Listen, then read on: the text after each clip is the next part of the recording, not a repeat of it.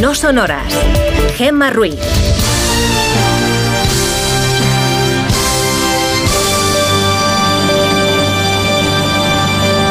Son las 5 y 6 de la mañana, las 4 y 6 en Canarias. Buenos días.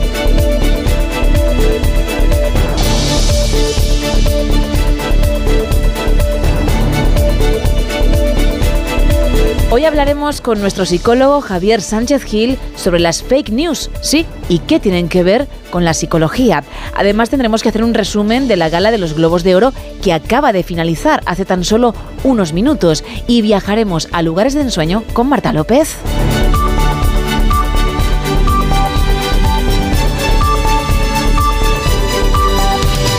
Pero antes, como es habitual en esta hora, en este No Son Horas Buenos Días, arrancamos con la meteorología. Así que cuéntame, Isa, la previsión del tiempo para hoy. Pues Gemma, comienza una semana en la que va a hacer mucho frío, pero en la que también vamos a hablar de viento, nieve y lluvia. Mañana martes, nos vamos a adelantar un poquito, la Agencia Estatal de Meteorología ha avisado de la entrada de una dana por el Cantábrico, una dana que va a dejar nieve y precipitaciones en gran parte del país. Eso será el martes. Hoy lunes comenzará el día con cielos despejados en toda la península, pero según vayan pasando las horas y a partir del mediodía, los cielos se irán cubriendo en todo el tercio oeste. Estas nubes se irán desplazando hacia el oeste, de oeste a este en la península. En el archipiélago canario también verán alguna que otra nube, pero en general los canarios disfrutarán de una jornada más tranquila. Y al contrario que en la península, donde vamos a pasar en general bastante frío, en Canarias las temperaturas suben ligeramente respecto a días anteriores, con máximas de 23 grados. A esta hora, en la web de la EMET, vemos que hay numerosos avisos activados. En nivel amarillo y por bajas temperaturas hay avisos en León, Segovia y Sierra Madrileña por valores de 6 grados bajo cero. En el Pirineo Ostense los termómetros marcan 8 bajo cero, aunque las cotas más altas se espera que la temperatura alcance los menos 10 grados. El tiempo también va a ser protagonista en esta zona porque hasta ahora hay previstas rachas máximas de 80 kilómetros hora. En Cataluña, avisos amarillos y naranjas también. Estos últimos se centran en las costas de Tarragona y Ampurdán debido al viento que alcanzará los 85 kilómetros hora, mientras que los avisos amarillos se deben al frío, mínimas de 8 grados bajo cero en Lleida y de menos 4 en Barcelona. La EMET también tiene avisos activados en Baleares, especial atención a la situación en la costa menorquina con olas de 4 a 5 metros, pero se avisa también que este oleaje podría alcanzar hasta los 9 metros. Y cierro ya con las temperaturas. Hoy es importante salir bien abrigado de casa, porque las máximas en algunos puntos no van a superar los 10 grados. Por ejemplo, en Barcelona 11 grados de máxima, 14 en Córdoba, 7 aquí en Madrid, 9 en Ourense y en Bilbao, 5 en Pamplona o 3 en Segovia. Mañana llegarán las lluvias al sur e incluso al área mediterránea y seguiremos, Gema, hablando de frío. Tú que eres la que nos hablas de meteorología en la edición Buenos Días, ¿haces caso de ti misma? ¿Has venido abrigada ya hoy, por ejemplo? He venido con un ah, jersey gordito, he venido ya también con algo para proteger la garganta y un abrigo bastante interesante. Sí, ¿eh? es verdad, porque vienes con gorro y sigues con gorro dentro de las instalaciones, que es algo que me fascina, porque claro, luego cuando salgas de nada sirve, ¿no? Pero Sigues abrigada, pero también lo has estado con calefacción. Así eres tú. Hay que, hay que evitar por cualquier en cualquier momento que te entre frío. No, claro, abres una ventanita por lo que sea, ¿no? Nada, nada o, una puerta, a lo mejor con cierta energía y esa corriente Isa ya... Cuidado, ¿eh? Y los trae unos días un poco reguleros. Eso es, y los guantes no me los pongo porque es muy difícil escribir con ellos. Gracias. Un placer.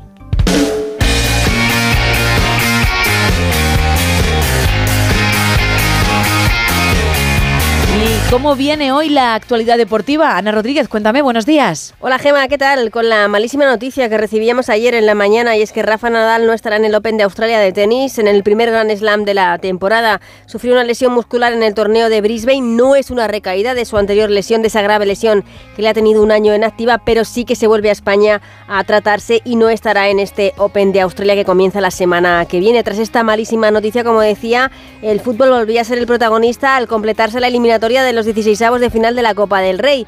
El Barça sufrió para eliminar a un equipo de segunda federación como es el Barbastro, 2-3, victoria azulgrana, y su entrenador Xavi Hernández hablaba de objetivo cumplido. Creo que nos hemos complicado nosotros mismos en un partido controlado, que hemos generado mucho. Primera parte era para sentenciar ya el partido y no lo hemos hecho. Y un error nuestro, hemos regalado un córner que, que, nos ha significado ahí, a, a, partir de ahí, sufrir un poco más de la cuenta. ¿no? Creo que errores nuestros otra vez nos han significado sufrir más, más de lo normal pero objetivo cumplido, estamos en octavos y en eso estamos contentos. Mañana sorteo, vamos a ver qué nos depara la Copa. Nos hace mucha ilusión esta Copa. El año pasado estuvimos a las puertas de la final y nos gustaría jugar esa final.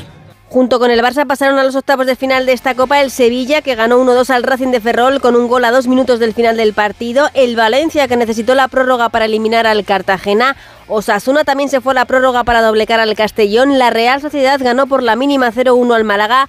El Celta tuvo que remontar ante la Morevieta y sin problemas, eso sí, tanto para el Athletic Club de Bilbao ante el y el Mallorca ante el Burgos. Ambos equipos ganaron por de 0 tantos a 3. La única sorpresa la dio el Tenerife, equipo de segunda división, que ganó el Derby a Las Palmas y por tanto dejó fuera al equipo de primera división. Estos 16 avos de final se completarán hoy porque el partido entre los Unionistas de Salamanca y el Villarreal se tuvo que suspender con empate a uno en el marcador antes de empezar la prórroga por problemas en la iluminación del estadio. Se reanuda hoy a las cuatro y media de la tarde y el sorteo de los octavos de final será después, sabiendo ya el resultado y quién pasa esta eliminatoria, se realizará a partir de las seis y media de la tarde. Y en baloncesto, ya conocemos a los ocho equipos que disputarán la Copa del Rey el próximo mes de febrero. Real Madrid, Unicaja, Barcelona, Gran Canaria, UCAN, Murcia, Valencia, Tenerife y Manresa. Basconia perdió ante el Real Madrid en casa y Basconia se queda fuera de esta Copa del Rey. Gracias, Ana. Seguimos también muy pendientes del estado de salud del piloto español Carles Falcón, que sufrió ayer una caída en el Dakar, está en coma inducido y el último parte dice que tiene un edema cerebral. Son las 5 y 12, las 4 y 12 en Canarias y seguimos con más información.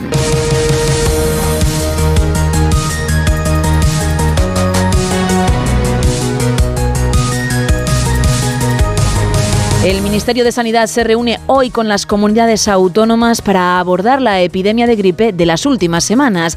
Por ahora las autonomías han reforzado la vacunación y siguen pidiendo no sobresaturar los servicios hospitalarios. Belén Gómez del Pino. La propuesta de la ministra de Sanidad es seguir la estela abierta por algunas comunidades autónomas y hacer obligatorio el uso de la mascarilla al entrar en un centro de salud, en un hospital o en una residencia de mayores de forma temporal y mientras dure la epidemia. Lo anunciaba Mónica García en al Rojo Vivo de la Sexta. Lo que queremos es coordinar todas las medidas. Ya ha habido algunas comunidades que ya han puesto la medida de la obligatoriedad de la mascarilla, otras lo han puesto como recomendación, otras se lo están planteando y lo que nosotros queremos es unificar esa medida, bueno, que es una de las medidas más eficaces. El objetivo es frenar contagios y alcanzar cuanto antes el pico de la epidemia de la gripe, que en estos momentos tiene una incidencia acumulada de mil casos por cada 100.000 habitantes, con regiones superándolo con creces. Según los epidemiólogos, la curva seguirá en ascenso entre 10 y 15 días más. Castilla-La Mancha lidera los casos. Onda Cero Toledo.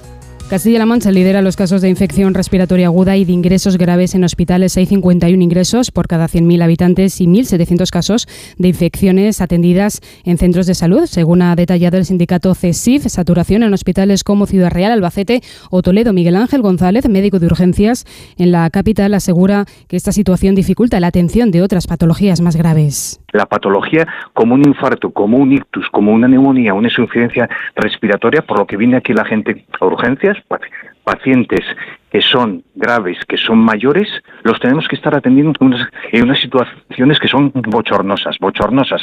En la última semana, las urgencias del Hospital de Albacete han llegado a atender a 3.000 pacientes.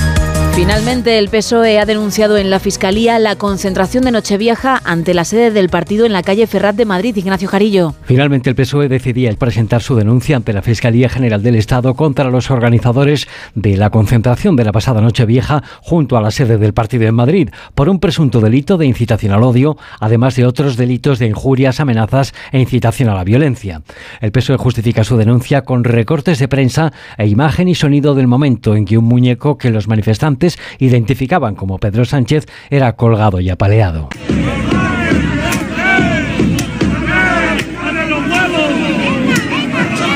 El partido además extiende dicha denuncia a las manifestaciones violentas sufridas en las últimas semanas en la sede de Ferraz y otras sedes de España, tras conocerse la intención del gobierno de aprobar la ley de amnistía en favor de los encausados del proceso con los que pactó el PSOE para lograr la investidura de Pedro Sánchez.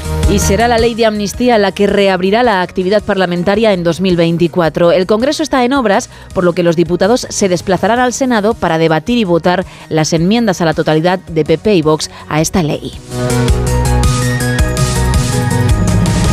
En información internacional, al menos 113 personas han muerto y 250 han resultado heridas en Gaza en las últimas 24 horas por la ofensiva israelí. Las nuevas víctimas elevan a 22.835 los fallecidos y a más de 58.000 los heridos desde que comenzó el conflicto el pasado 7 de octubre, según datos del Ministerio de Sanidad en la franja. Corresponsal Israel, Hanaveris. Se cumplen tres meses desde la masacre cometida por Hamas en el sur de Israel, cuando irrumpieron aproximadamente 3.000 terroristas y también civiles palestinos de la franja de Gaza a más de 20 comunidades civiles en el sur de Israel, masacraron familias enteras, llevaron a más de 240 personas, en su mayoría civiles, por las fuerzas secuestrados a la franja de Gaza. A raíz de eso, Israel lanzó una dura guerra contra Hamas con el declarado objetivo de destruir su infraestructura armada y también de recuperar a los secuestrados.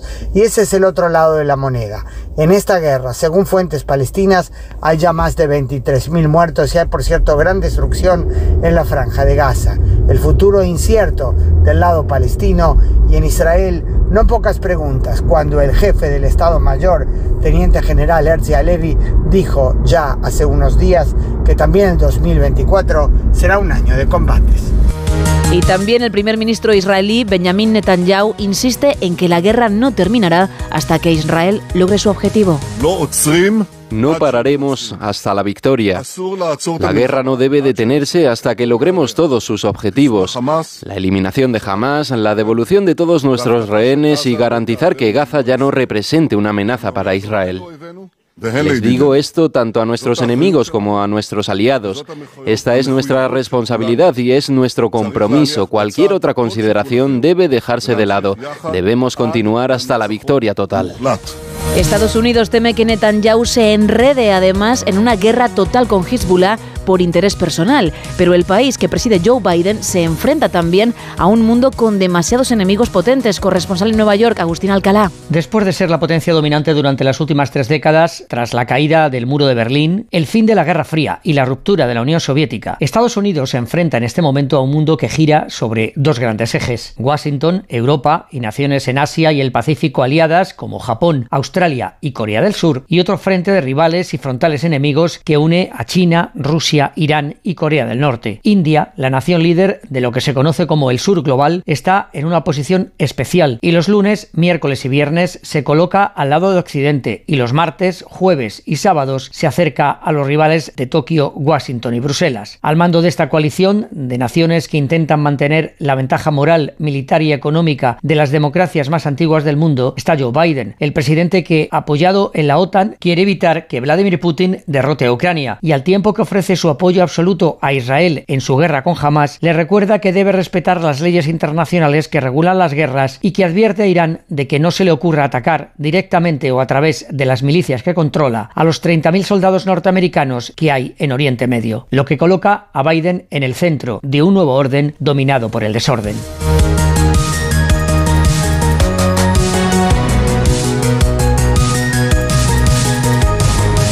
De vuelta a nuestro país, las rebajas ya están aquí. Comenzaron ayer y de media gastaremos en ellas 164 euros, 21 menos que el año pasado Margarita Zavala. Según pasan los reyes, es el momento en el que muchos españoles empiezan a pensar en las rebajas. La Asociación Española de Consumidores calcula que gastaremos de media unos 164 euros, que son 21 euros menos que el año pasado. Miguel Ángel Ruiz es su presidente. En esa visión más negativa desde el punto de vista del consumo, de las posibilidades económicas que tienen los consumidores y por tanto estamos hablando de una rebaja de invierno donde previsiblemente pues se va a gastar menos que el año pasado. Lo cierto es que este año para muchos la cuesta de enero es más pronunciada que nunca y por tanto el consumo se va a ver resentido, como nos explica Juan Carlos Higuera de AE Business School. Sabemos que las familias lo primero que hacen es pagar la hipoteca. Si cada vez tenemos más dificultades los hogares españoles en llegar a final de mes, pues el consumo lógicamente se, se contrae. Y es que las subidas las vamos a notar ahora en enero, sobre todo en las hipotecas, la energía, internet y telefonía. La inteligencia artificial, las grandes tecnológicas americanas, la inflación o la desaceleración económica de Europa son algunos de los elementos clave en la ecuación de la economía de 2024 a nivel mundial y habrá que ver qué va ocurriendo. En nuestro país por ahora, Junts pone en riesgo los primeros decretos del gobierno que dependerán de los votos del PP. La formación de Puigdemont ha anunciado que votará el miércoles en contra de los tres relativos a las medidas contra la inflación, la justicia y el subsidio por desempleo, lo cuenta Ignacio Rodríguez Burgos. Hace un siglo, George Gershwin terminó su obra cumbre, Rhapsody in Blue. Nació como un encargo para un concierto de jazz, pero el compositor había olvidado la petición hasta que vio en un periódico el anuncio del concierto. En apenas tres semanas compuso una de las grandes obras musicales de la historia, una rapsodia tributaria del blues, del jazz, con alma triste y melancólica. Nació en los felices años 20 del siglo XX, pero en sus compases anticipaba lo que sería la siguiente década, el cambio de ritmo, el cambio económico. Este 2024 puede ser un año de inflexión. La inteligencia artificial pide paso a codazos, aunque todavía es pronto para notar el esperado incremento de productividad, pero ya se aprecia una influencia en empleos técnicos repetitivos. Estados Unidos, con sus grandes empresas tecnológicas, sigue ganando terreno a Europa 100 años después del nacimiento de su propia música sinfónica, como si fuera un americano en París. La desaceleración económica en nuestro continente ha ido ganando terreno a la vez que la elevación de los tipos de interés enfriaba la fiebre de la inflación, pero también las pulsaciones de los consumidores. Todo el mundo cruza los dedos para que la inflación se siga moderando y para que el Banco Central comience a rebajar el precio del dinero en el tiempo de verano. La transformación económica, energética, digital y geopolítica marchan a un ritmo fascinante, pero antes, esta misma semana, el gobierno se enfrenta a su primera prueba de fuego en el Parlamento con las amenazas de Junts de no apoyar tres decretos clave para los fondos europeos, el subsidio del paro o las medidas de ayuda contra la inflación. En esta legislatura no habrá amnistía a la incertidumbre, a la debilidad ni a la inestabilidad en la política española. Y hablamos ahora de astronomía. La primera luna nueva del año será el próximo 11 de enero, Belén Gómez del Pino. Ha empezado la luna este 2024 generosa, dejándonos ver las estrellas en cuarto creciente. El próximo 11 de enero se va a convertir en la primera luna nueva del año, la primera llena, la luna llena del lobo, llegará el jueves 25. Y acabamos de pasar el perihelio, el punto más cercano de la Tierra en su órbita anual en torno al Sol, que no es redonda sino elíptica. Esa aproximación provoca una ligera aceleración de nuestra velocidad de órbita, 30,29 kilómetros por segundo. Vamos a los planetas. Oportunidad en enero para buscar a Mercurio sobre el horizonte este-sudeste, también para buscar Venus, que sigue brillando en el preamanecer con magnitud de menos 4. Marte vuelve a ser esquivo este mes y no lo vamos a recuperar hasta febrero. Júpiter y Saturno sí son buena apuesta en la primera mitad de la noche. El gigante gaseoso en Aries sobre el horizonte sur-sureste, Saturno bajando en altura y sus anillos que también van perdiendo inclinación hasta convertirse en una tenue línea que va a dividir el planeta. No perdáis la oportunidad, si se os presenta, de asomaros al cielo nocturno invernal, que es uno de los más bonitos del año, con la posibilidad de buscar la gran galaxia de Andrómeda, la constelación de Orión y el hermoso cúmulo abierto de las Pléyades cabalgando sobre el lomo de Tauro. Enero además nos deja cada día un poco más de luz. Del 1 al 31 de enero le vamos a ganar 44 minutos a la noche. Así que felices primeras estrellas del año. ¿Se puede combatir el frío y cuidar el bolsillo? Se puede. Sabando, en Álava, es el pueblo con una de las primeras redes de calor comunitarias de España. Según su alcalde, hablamos de un 50-60% de ahorro. Así lo contaba ayer en Por fin no es lunes con Jaime Cantizano. Durante, durante décadas y décadas, ¿cómo se calentaban las casas? Pues hombre, hace muchos años pues eh, tenemos mucho monte alrededor de lo que es el pueblo y cada uno hacía la leña en el monte y se calentaba con la que él mismo iba haciendo durante el año. Posteriormente pues con gasoil y, gas en algún caso. ¿Y hace 10 años qué es lo que pasó? ¿Qué, qué ocurrió? ¿Qué idea surge? Pues eh, por parte del pueblo, entre todos, se decidió cambiar ese sistema. Se vio una posibilidad a la hora de hacer todas las calles nuevas del pueblo y se estuvo viendo las posibilidades que había y nos hablaron del tema de la biomasa, que nosotros teníamos la madera para el combustible y nos eh, adelantamos y echamos a andar con ello. Y a día de hoy, vamos, no creo que ningún vecino del pueblo cambie a cualquier otro combustible, a no ser que sea mejor, lógicamente. Pero esto qué significa? Que hace 10 años se levantaron las calles porque había que arreglarlas, había que meter conducciones y de paso se aprovechó para hacer la instalación y que todo el pueblo tuviera una especie de calefacción eh, comunal, ¿no? Sí, efectivamente, es al final es una calefacción comunal, un edificio donde está instalada la sala de calderas con su gastilla, su combustible y reparte calor a lo que es todos los vecinos del pueblo desde ese lugar. ¿Y qué combustible se utiliza? Pues eh, nuestro monte generalmente son alledos. Pues lo que hacemos es aprovechar eh, eh, con lógicamente no vamos nosotros y tiramos los árboles que queremos. Tiene un guarda de diputación, nos marca la, leña que necesitamos y, que ya esa misma es la que usamos luego durante todo el año. Y supongo que marcan ¿no? una determinada cantidad, unos determinados kilos. Sí, Sí, aproximadamente unos, unas 300 toneladas al año. que, que parecen en un momento muchas, pero antes cuando consumíamos individualmente eran el doble, eran unas 600 toneladas. Y, lo, y aparte, con el tiempo, pues la gente que vive en el pueblo ha dejado lo que es la ganadería y los montes estaban pues llenando de, más maleza, de más árboles eh, que no estaban en condiciones pues para crecer y demás. Y lo que se hace con esto es, aparte, limpiar lo que son nuestros bosques y tenerlos en unas condiciones óptimas.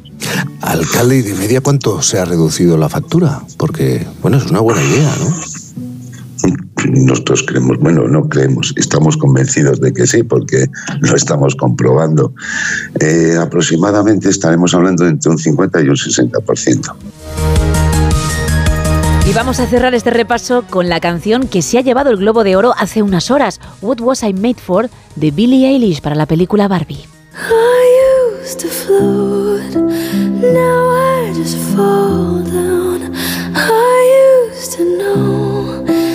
But I'm not sure now what I was made for.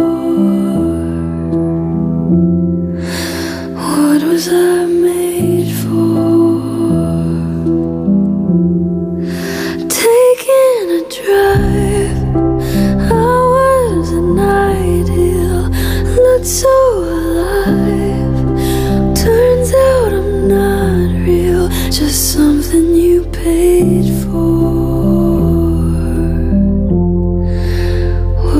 y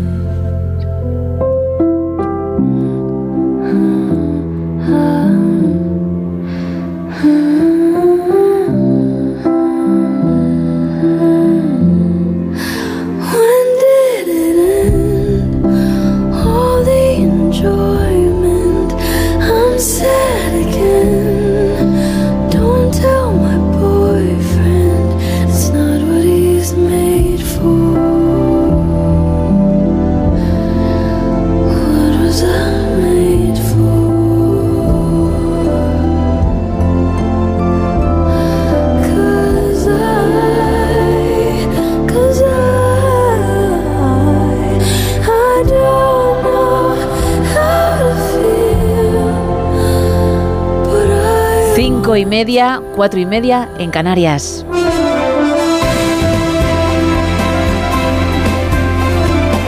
Juan Carlos Vélez, muy buenos días. Muy buenos días, Gema, ¿cómo estás? Pues muy bien, ahora mejor por verte, que esto es, un Ah, es, es un mutuo, es clasicazo. mutuo, es Ta- mutuo. Gracias. Sí, es un topicazo. Pero, pero, pero es que es verdad, Bolín. Pero es que es verdad, aunque sea, la, aunque sea ya la primera semana de vuelta a la normalidad, Ya ves. Ya queda como un recuerdo muy lejano de lo de los Reyes. Magos. Es Oh. verdad que siempre me estoy quejando a esta hora de la mañana, pero es verdad que, es que Hace yo quería tanto. seguir jugando con, con los Reyes Magos. Con, el escalestro y estas cosas, ¿no? Ya. Pues Pero no, hasta el fin de nada, como cuando ibas al cole. Hasta el fin de no tocas los juguetes. No, ¿Vale? Pero, pero ya a partir del lunes ya toca volver a la rutina. Que es Exacto. lo que les toca, por ejemplo, eh, esta semana, porque eh, mira que enero solía ser mes inhábil en, Ujú. el- en- en las Cortes, ¿no? Pero, pero es lo que les toca, por ejemplo, a los diputados que vuelven a reunirse, lo harán en el, en el Senado, no en el Congreso, porque el, el hemiciclo está en, en obras. Y, y esta semana tienen, pasado mañana, que debatir, ahí pleno extraordinario, debatir, eh, bueno, los vetos de Ujú. PP y Vox o las enmiendas a la totalidad eh, con sus propuestas alternativas, en el caso del PP, por ejemplo, a la proposición de ley de amnistía.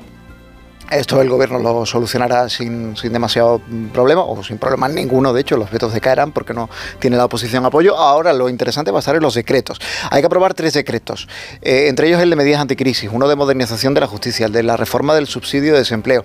Y no está claro que eh, vayan a salir adelante. Eh, El portavoz del Partido Socialista, Pachi López, dice que sí, que les ha convencido de que sí, y que no entiende por qué hay partidos, como por ejemplo Junts o como por ejemplo Podemos, que eh, apoyando a un gobierno progresista eh, están por votar que no.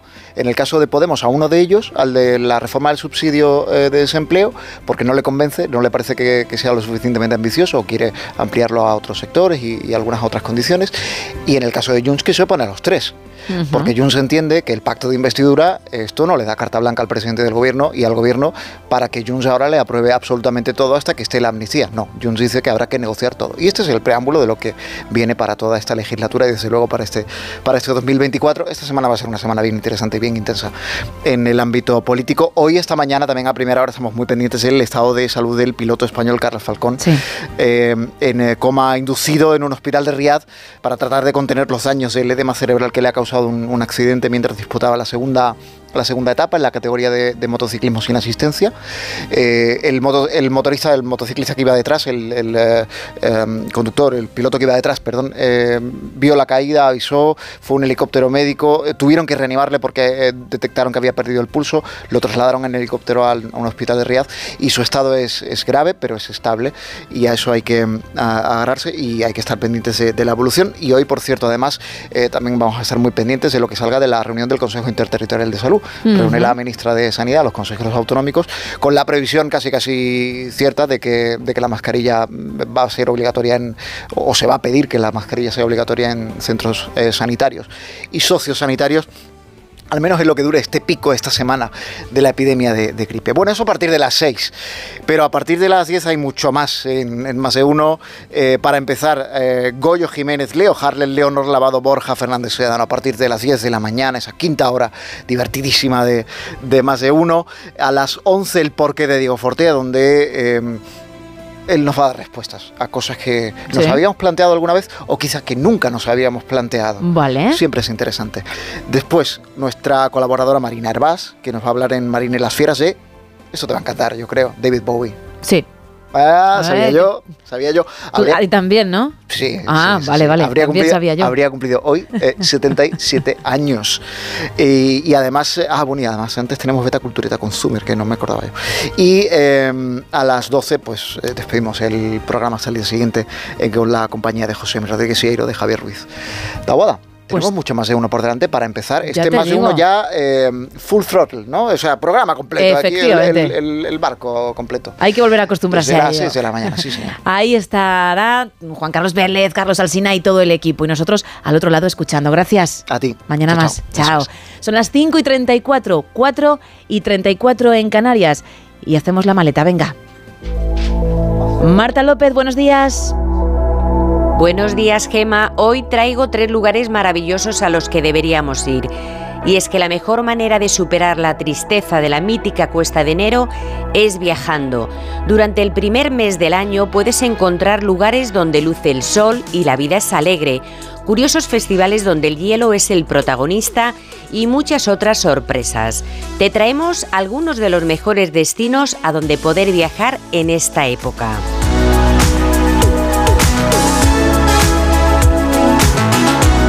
Si estás buscando un lugar con temperaturas agradables, buena gastronomía, playas vírgenes y una naturaleza excepcional, entonces tienes que visitar la isla de La Palma, en el archipiélago canario, en lo más alto de tu lista de mejores destinos a donde viajar en enero.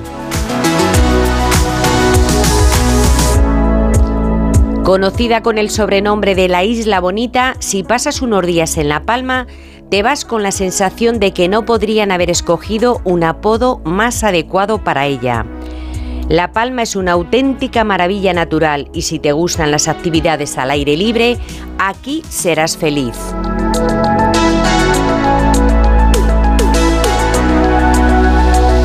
Ahora ponemos rumbo a Harbin, capital de la provincia más septentrional de China, otro de los mejores lugares a donde viajar en enero. La razón principal reside en su conocido Festival Internacional de Hielo y Nieve, que se celebra cada año entre la época navideña y finales de febrero, momento en que las esculturas comienzan a derretirse.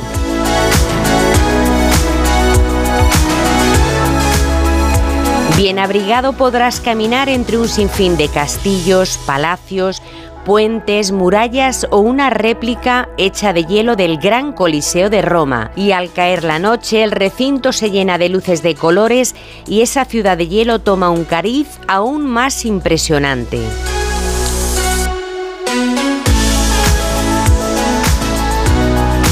Y para finalizar cruzamos el charco hasta Colombia para disfrutar de un tiempo cálido y seco en sus variados paisajes, desde fascinantes ciudades como Bogotá o Cartagena de Indias hasta espacios naturales de frondosa naturaleza como la Sierra Nevada de Santa Marta, donde se esconde la enigmática ciudad perdida.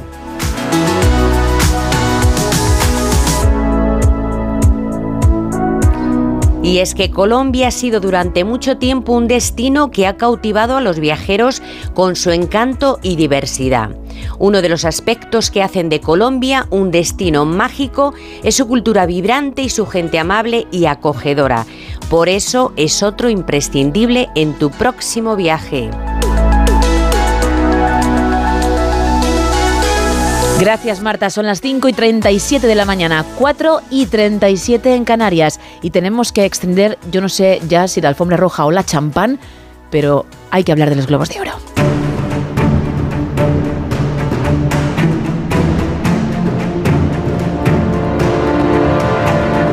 Bueno, Isa, tú eres la experta, la que siempre nos cuenta absolutamente todo lo relacionado con el cine y las series, así que ¿cómo ha sido esta gala? Si ha habido sorpresas y cuáles han sido finalmente los ganadores. Pues yo creo que ha habido sorpresas, era la gala a nivel de cine, porque hay que recordar que los Globos de Oro hay premios tanto para series como para cine. En el mundo del cine todo el mundo iba, bueno, todo el mundo hablaba de dos títulos, Oppenheimer y Barbie. La gran ganadora de la noche ha sido Oppenheimer. Se ha llevado el Christopher Nolan, se ha llevado el premio a mejor director, también se ha llevado la de mejor película drama, porque los Globos de Oro diferencian entre el drama y luego la otra categoría es musical o comedia. En este sentido, la otra gran ganadora en el bueno, en el apartado de las películas ha sido Pobres Criaturas, que es una película que está protagonizada por Emma Stone, una Emma Stone que también se ha llevado el premio de Mejor Actriz y la verdad es que ella también estaba como productora en esta película, con lo cual también la hemos visto subir de nuevo ahí arriba. Una película que ha tenido mucho éxito en Estados Unidos, pero yo no sé si se esperaba que se hiciese con este galardón o ha sido una de las sorpresas de la noche. Para mí ha sido una de las sorpresas de la noche. Se hablaba mucho de que a lo mejor el director, Yorgos Latimos, podía ser el que diese la gran sorpresa y se llevase el galardón por delante de Christopher Nolan, pero al final ha sido el director de Oppenheimer el que ha subido, yo diría que además a dar un discurso él muy tranquilo, muy, muy tranquilo, a dar gracias absolutamente a todo el mundo. Con muy poquito tiempo, ¿no? Además, muy, todos. Muy, muy poco tiempo. Eso me ha llamado mucha atención. También es, se agradece. Se agradece, efectivamente. Se agradece, pero vamos, ha habido una de las actrices que en cuanto ha subido ha dicho, uy, que me quedan 18 segundos para seguir hablando. Y a los 18 segundos... En Stone creo que ha sido. En Stone, que luego le han dejado unos segunditos más. Pero vamos, rápidamente se retiraban.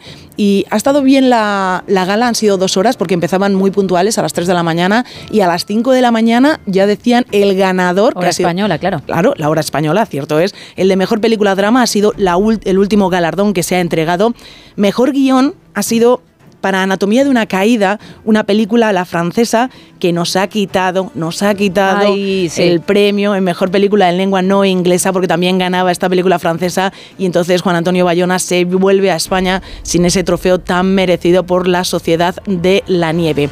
En el mundo de, bueno, en, la sección de actores, vamos a decir, Robert Downey Jr. Se, también ganaba su estatuilla por Oppenheimer en actor de reparto, en actriz de reparto pues eh, Davin Joy Randolph, por los que se queda, ha sido además la primera actriz en subir, ha sido el, primer, el primero de los premios, le ha ayudado a subir al escenario otro de los actores que estaba por allí, porque la mujer estaba tan nerviosa que casi se tropieza. En cuanto a mejor actriz, lo hemos comentado, Emma Stone, que también estaba nominada en la parte de series, ahí no ha ganado. Ha dado también un speech muy, muy bonito, agradeciendo absolutamente a todo el casting por esa, bueno, por esa película que mucha gente no apostaba por ella y sin embargo, oye, pues ahí está ganando trofeos. El penúltimo premio ha sido para ella, para Lily Gladstone, como mejor actriz en película de drama por la película de Asesinos de la Luna. Cuando salió la película protagonizada por Leonardo DiCaprio, fueron muchísimos los que dijeron que es que la actriz le dejaba a él en un segundo plano y que ella al final era la que, la que estaba mejor en, el, en la película. Y fíjate, los críticos, los que han votado, le han dado la razón. Le han dado la razón y tenía enfrente pues, pues actrices bueno, de peso como Annette Bening o Kerry Mulligan por esta película, por la del maestro, mm, que al final se han ido sin estatuilla y se lo ha llevado ella Lily Gladstone, que como curiosidad el inicio de su speech lo ha dado en el dialecto, en la lengua de los pies negros, y ha sido muy, muy bonito. Ella estaba muy emocionada y Leonardo DiCaprio estaba, vamos, como si fuese él mismo el que hubiese ganado el premio y ha empezado a aplaudir como loco, entusiasmado por ese premio. DiCaprio, que también estaba nominado como mejor actor por esa película, Los Asesinos de la Luna, también Bradley Cooper por maestro pero no se lo han llevado ninguno de los dos. No, se lo ha llevado el que yo creo que era favorito en todas las sí. quinielas, Killian Murphy por Oppenheimer, que también ha dado las gracias y ha, bueno, ha recordado un momento muy bonito del primer día que llegó a la grabación. Dice que cuando llegó allí al momento con Christopher Nolan se dio cuenta de que no había sillas para los actores, o sea, que había que trabajar, trabajar y trabajar y que le agradecían muchísimo todo este tiempo que le ha costado poder trabajar con él, que para él ha sido toda una experiencia. Un sueño, ¿no? Un sueño absoluto y además subía a Killian Murphy y lo primero que decía es, ¿tengo lápiz de labios en la nariz? Sí, ¿no? Bueno, pues da igual lo que sea, porque alguien le ha habido dar un beso y él mismo notaba que en la nariz tenía como, como algo. Ha habido otra anécdota que luego nos contarás, pero en el apartado de series, con uno de los actores ganadores, sí. a la hora de subir a recoger su globo de oro, ¿eh? La verdad. Sí, sí, la, Luego nos cuentas. la verdad es que ha sido una noche que ha tenido sus grandes momentos. Luego uno de los uno de los premios que es nuevo este año es el del logro cinematográfico y de taquilla. Pues teníamos ahí, por ejemplo, a Taylor Swift con The Eras Tour, teníamos a The Super Mario Bros, a Spider-Man, a Misión Imposible, a Oppenheimer, John Wick o Guardianes de la Galaxia y también a Barbie. Es un premio es un poco a las películas más taquilleras, las que más éxito han tenido. Y aquí ha ganado Barbie. Ha sido uno de los pocos premios que se ha llevado Barbie y han subido todos muy contentos. Quien ha dado las gracias ha sido Greta Gerwig, la directora, y Margot Robbie, protagonista y también productora de la película, que ha dado gracias a América Ferrera, que también ha subido a Ryan Gosling por darlo absolutamente todo. Un Ryan Gosling que nos ha llamado mucha atención porque ha subido tan tranquilo, mascando chicle, como si estuviese él Es que me habéis pillado, ¿no? Efectivamente. Toca ahora, pues toca. Pues subo aquí tranquilamente y oye, pues muchas gracias por hacerme subir. En cuanto a mejor música original, ha sido también para la película de Oppenheimer, para Ludwig Goransson, que le ha dicho a Killian Murphy que él cuando estaba componiendo toda la banda sonora, le miraba a él, a una fotografía de Killian Murphy, y ha sido él quien le ha inspirado para hacer parte de la, de la música, evidentemente, y también le daba las gracias a Christopher Nolan. Mejor canción, ya nos lo has contado tú hace unos minutos, para Billy Ellis y su hermano Phineas O'Connell, y luego en mejor película animada, El Chico y la Garza, que esta a lo mejor sí que ha sido toda una sorpresa, aunque es una película que está recibiendo muchísimos halagos, pero oye, teníamos ahí a Wish, teníamos a Elemental, teníamos a Spider-Man Across the Spider-Verse y también teníamos a Super Mario Bros. la película. Pero El Chico y la Garza se sitúa entre las favoritas para el Oscar también. Eso en el apartado de las películas, pero también están ahí las series y no sé si en este caso ha habido sorpresas como ha pasado en alguna que otra categoría en el mundo cinematográfico o no. Bueno, ha habido sorpresas y no tantas. En drama han tenido que ganar ellos, ha ganado tu favorita, evidentemente. Yo creo que aquí había muy poco. Todo el mundo decía que si Succession o The Crown, al final ha sido Succession el que se ha llevado la mayoría de los premios. Se ha llevado el de mejor serie de drama, también se ha llevado el de mejor actriz de serie de drama para Sarah Snook. Más que merecido. También se ha llevado el de mejor actor, donde, bueno, ahí hay sorpresa, ¿no? ha habido sorpresa, porque había tres actores de la serie que estaban nominados: Brian Cox, Kira Culkin y también estaba Jeremy Strong. Mm, Jeremy Strong era tu favorito, ya lo siento, no se lo ha llevado. Y el de mucha gente, más que mi favorito, el que yo realmente pensaba que, iba a ganar. Sí, sí. Porque son tan buenos todos que es difícil eh, quedarse con uno.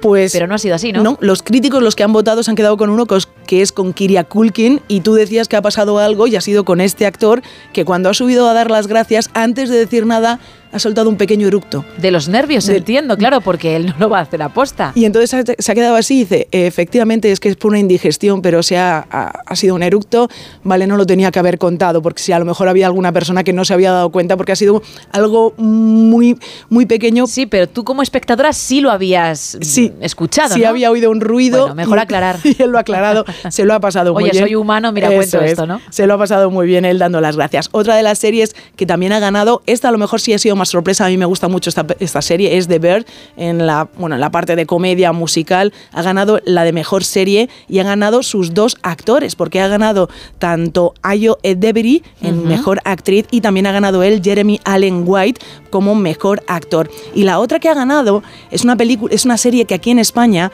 se, bueno, la podemos eh, ver como Bronca, en inglés es Beef y es de la plataforma Netflix. Ha ganado en mejor serie limitada, pero también han ganado algunos de sus actores como su participación en esta serie, como Ali Wong y también Stephen Young como mejor actor, actor en una serie limitada y mejor actriz en una serie limitada. Y otra de las curiosidades que ha pasado en el mundo de la serie es que la actriz Elizabeth de Vicky subía a recibir el premio de actriz de reparto, mejor actriz de reparto. que le ha quitado el galardón a Meryl Streep, que era la favorita. Efectivamente. Bueno, pues Elizabeth de Vicky ha terminado de dar las gracias súper rápido, pero súper rápido y se ha quedado así y dice, uy, que todavía me queda tiempo. Bueno, pues voy a seguir dando las gracias, pero es que ya le doy las gracias a todo el mundo y ahora a quién le doy las gracias. Pues ha tenido que ser breve, breve. Vamos, ha subido y ha dicho Gracias, y ya está. Efectivamente.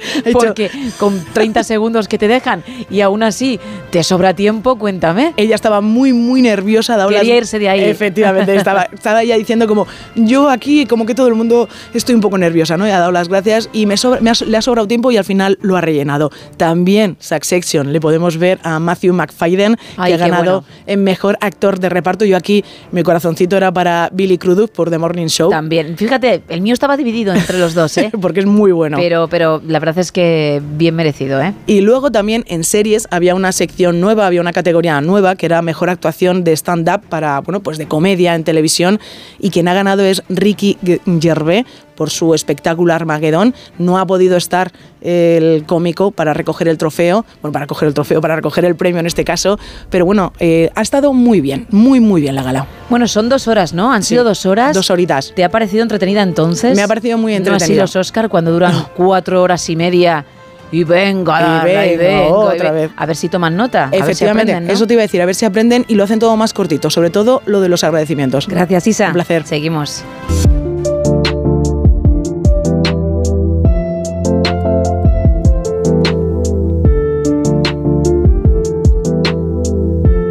Y lo hacemos con nuestro psicólogo, con Javier Sánchez Gil. Muy buenos días. Muy buenos días, Gema, ¿qué tal? Muy bien, cuéntame, ¿con qué vamos en esta ocasión? Hoy vamos a hablar de las fake news, ¿qué te parece? Pues bien, porque además es un tema que está en boca de todos y no solo porque se hable del mismo, sino porque mucha gente se cree dichas fake news. Exacto, y vamos a darle un, bueno, un tinte psicológico al asunto. Vale, venga. Para ello, pues bueno, vamos a poner en contexto, ¿no? Abres WhatsApp, imagínate, ¿no? Y ahí está, ¿no? Otra noticia reenviada por tu tío abuelo Vicente sobre las maldades de X partido político. O bueno, abres Facebook y encuentras todas aquellas noticias que mágicamente, pues, cuadran perfectamente con tu ideología. Las fake news se propagan más rápido que un virus debido a que este tipo de noticias apelan a factores psicológicos que las hacen atractivas y fácilmente compartibles. Por eso, bueno, ¿qué te parece si analizamos este fenómeno sociológico de la desinformación y la fake news desde un punto de vista psicológico. Pues bien, porque efectivamente, como apuntabas, siempre se habla de desinformación, de la rapidez con la que se puede expandir, con la velocidad a la que le llega a la gente, pero nunca desde ese punto de vista, desde esa otra parte. Así que tú que eres el profesional, pues ilumínanos y explícanoslo desde el otro lado. Venga, vamos a ello. El primer factor importante a analizar son las redes sociales. Vale cuyo modelo de negocio es la venta de datos, los nuestros. Para ello tienen que utilizar un, mecanismo, ¿no? las aplicaciones que movilicen el neurotransmisor del placer, la dopamina. Al movilizar ese neurotransmisor lo que hace es que pasemos el mayor tiempo posible en este tipo de aplicaciones. Por tanto, más datos para ello. ¿Qué estímulos utilizan? Pues, por ejemplo, el like, los emoticonos o esas son notificaciones push no hay nadie de mi generación que no vea un, hito rojo encima de una aplicación y no tenga que ir corriendo a quitarlo, porque da como, como cosa tener ahí el lunes. Sí, eso le pasa a muchísima gente. Luego está el caso contrario, ¿eh? que a lo mejor tienen 3.500 notificaciones y les da exactamente igual, pero hay mucha gente, como dices, que sí necesita que, que eso no aparezca ahí. Eso, eso, a eso tenemos que aspirar, a que nos dé igual. Pero no, en realidad es que hay algo muy importante detrás de esos likes, esos emoticonos, esas notificaciones, el reconocimiento social. es que cuanto más likes, más emoticonos recibo o más notificaciones tengo, más querido me siento a nivel social y estoy un poquito menos solo. Bueno, de hecho, en la serie Black Mirror esto se trató hace muchísimos años. La protagonista del episodio era la actriz Bryce Dallas Howard y ella dependía en él de los likes, en función de los que uno tenía, así era tratado en la sociedad, pero por una azafata en un aeropuerto, por un camarero en una cafetería o por el propio grupo de amigos.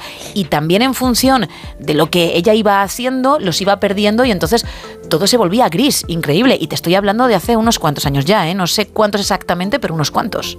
Efectivamente, al final la serie Black Mirror ha sido muy premonitoria en muchas cosas y una de ellas es en esta. Bueno, seguimos con, con este asunto y en realidad vamos a ver qué tiene que ver todo esto que hemos contado con la psicología y la fake news. Pues la respuesta es todo. Y para explicarlo, ¿qué te parece si comentamos varias teorías psicológicas que pueden explicar este fenómeno? Vamos con ello. Venga, la primera de ellas es la necesidad de pertenencia. Necesitamos encajar en un grupo y si el grupo que me es atractivo comparte una serie de información sin verificar, yo también lo voy a hacer, ya que mi mm. grupo no me va a mentir, ¿no? Claro. Por otro lado tenemos la conformidad. Es más fácil seguir la corriente de mi grupo que realizar una evaluación o valoración propia. Digamos que ponemos el piloto automático y ya está, y, lo que hagan los demás, pues para adelante, ¿no? efectivamente. Vale. Por otro lado, también ocurre un sesgo de disponibilidad. ¿Qué quiere decir esto? Pues que una información errónea permanece disponible en nuestro cerebro aunque aparezca nueva información que la contradiga. Es decir, aunque sepamos que algo es mentira, no olvidamos que, bueno, eso está mal. Por otro lado, si atendemos al funcionamiento del pensamiento, Kahneman, que fue un psicólogo que ganó el premio Nobel hace bastante poco, plantea dos sistemas de pensamiento.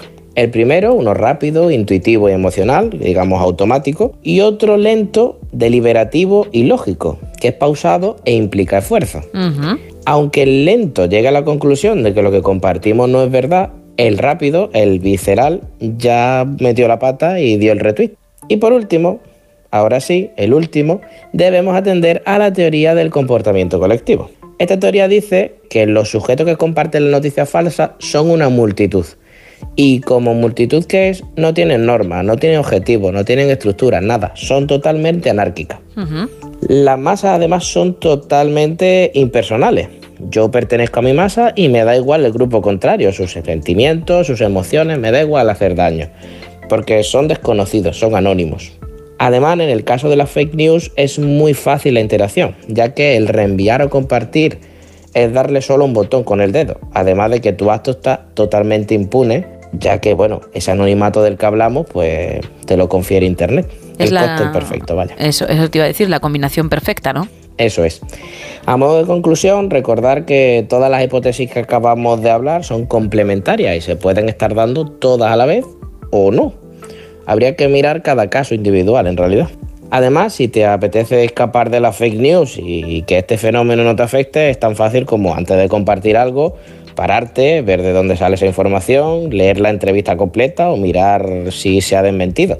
Y luego ya tomas la decisión de si compartes o no compartes. Efectivamente, siempre hay que contrastar la información.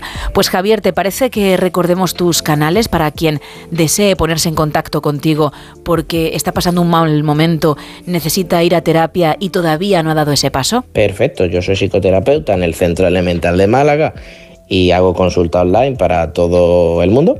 La forma de contactar conmigo, pues tendríamos tres. La primera a través del Instagram, arroba no te sientes en el diván. En la web www.javiersanchezgil.com, en el apartado pide cita. Y por último, en el número de teléfono 656-550484. El mismo número al que también aquellos que no vayan a terapia, pero si necesiten realizar alguna consulta, pues pueden acudir. Consultas que tú respondes de forma privada, aunque cada semana elegimos una para tratarla de forma anónima en antena y que así aquellos que están pasando por el mismo problema pues puedan encontrar solución o saber qué es realmente lo que pasa. Así que cuéntame con cuál nos quedamos en esta ocasión. Venga, vamos con la de esta semana que me dice, hola Javi, escucho tu sección cada semana en el No Sonora Buenos Días, me gusta mucho. Te quería preguntar que he escuchado a varios psicólogos referirse a las personas que van a consulta a veces como pacientes y a veces como clientes. ¿Qué diferencia hay? Muchas gracias. A ver, algunos psicólogos somos muy mijitas a la hora de utilizar el lenguaje y tenemos en cuenta las explicaciones de las palabras que utilizamos, sobre todo si son constructivistas como yo. La palabra paciente es una forma de referirse que conlleva una actitud pasiva, como que espera que las cosas o la ayuda llegue sin realizar esfuerzo. En cambio, cliente nos retrotrae a una transacción económica a cambio de servicio por dinero. Pero bueno, por lo menos implica acción. Por otro lado, otros psicólogos usan simplemente la palabra persona, que en realidad no tiene connotaciones ni positivas ni negativas, simplemente lo que somos, personas. En definitiva, tampoco es algo que cambie mucho la, bueno, la película de nuestro trabajo, mientras la ayuda sea de calidad. Aún así, hay que si hubiera que elegir, pues yo me quedo con persona o con cliente. Vale. Bueno, pues dicho queda, insisto, ahí está ese número. Vamos a recordarlo, Javier. Claro que sí, 656-550484. Para todo aquel que quiera realizar, como decía, alguna consulta. Mil gracias. Hablamos en unos días, ¿vale? A ti como siempre, hasta la semana que viene. Adiós. Menos de tres minutos para terminar, así que bajamos el telón.